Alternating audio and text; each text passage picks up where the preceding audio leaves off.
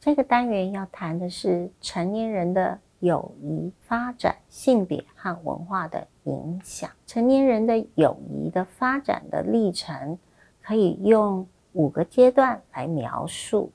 包括相似、建立、维持、衰退跟结束，称为 A B C D E 的模式，也就是由 George。Levinger 所提出来的所谓的关系模式，第一个阶段是相似，也就是说从不认识变成互相认识。在认识的过程当中，我们可能会透过一层的选择，这一层选择的基础可能是在相互的个人的吸引力、魅力以及一些重要的。外表条件上头之后，可能透过沟通认识更多一点，而建立了友谊。在建立友谊之后，有可能因为想要维持持续的友谊，要做一些努力，这样子的历程会进到比较疏远，或者是比较没有联络。这样子的朋友，并不代表啊友谊就会结束。而结束的时候，通常是有新的人或者是新的朋友成为主要的友谊维持的对象。那就是我们有的时候很多朋友有一段时间没有联络，但并不是友谊就因此而结束。那结束的时候，通常是代表着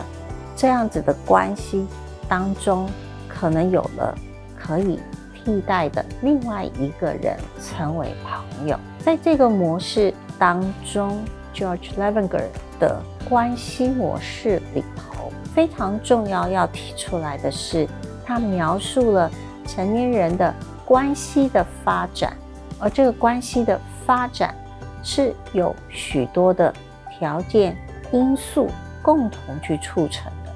那也就是说，我们并没有认为。单一的因素可以决定了建立友谊，或者是维持友谊的那样子的重要性。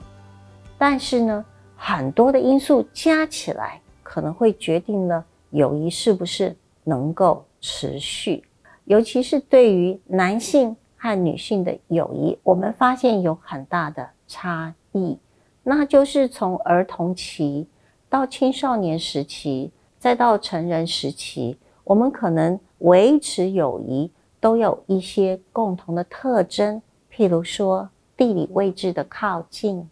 或者是共同的兴趣活动相似度很高，对彼此的容忍跟互相能够提出支持，能够维持彼此的啊利益，能够觉得。在交往的过程当中是愉快的，这些可能是共同的。那女性是比较强调情感的交流跟自我的揭露，男性比较强调从事相同的活动，在活动当中分享自己的快乐跟成就。男性当然也会有一些能够分享心事、听取建议的朋友。那女性呢？的人际关系通常希望比较亲近，而能够分享自己的感觉，朋友能够在这个过程当中发挥疏解，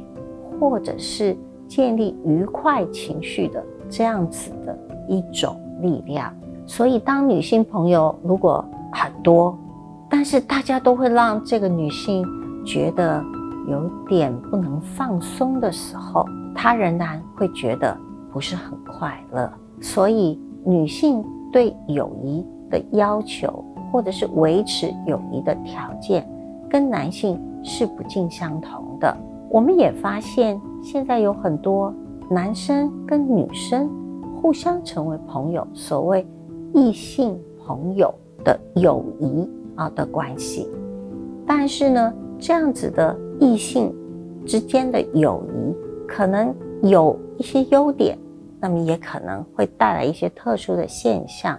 比如说，异性的友谊对男性来讲，可能有舒缓焦虑的这样子的啊功能。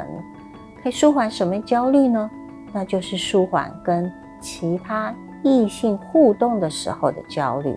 透过一个女性的朋友，让这个男性跟其他的女性互动的时候，也会比较能够轻松自在。那么，女性通常在异性友谊的时候，常常会认为对方，也就是男性，可能对自己是不是太有兴趣的，就是朋友。不过，他可能低估了，因为大部分的研究都指出来，在异性友谊当中，男性对女性的友谊也包含着对他的个人的交友的兴趣。那么另外一方面呢，男性在异性友谊当中是对女性对他的兴趣是高估的。他们普遍认为，因为自己有很多性的魅力、吸引力，而认为女性的友人是喜欢他的。这也是两性之间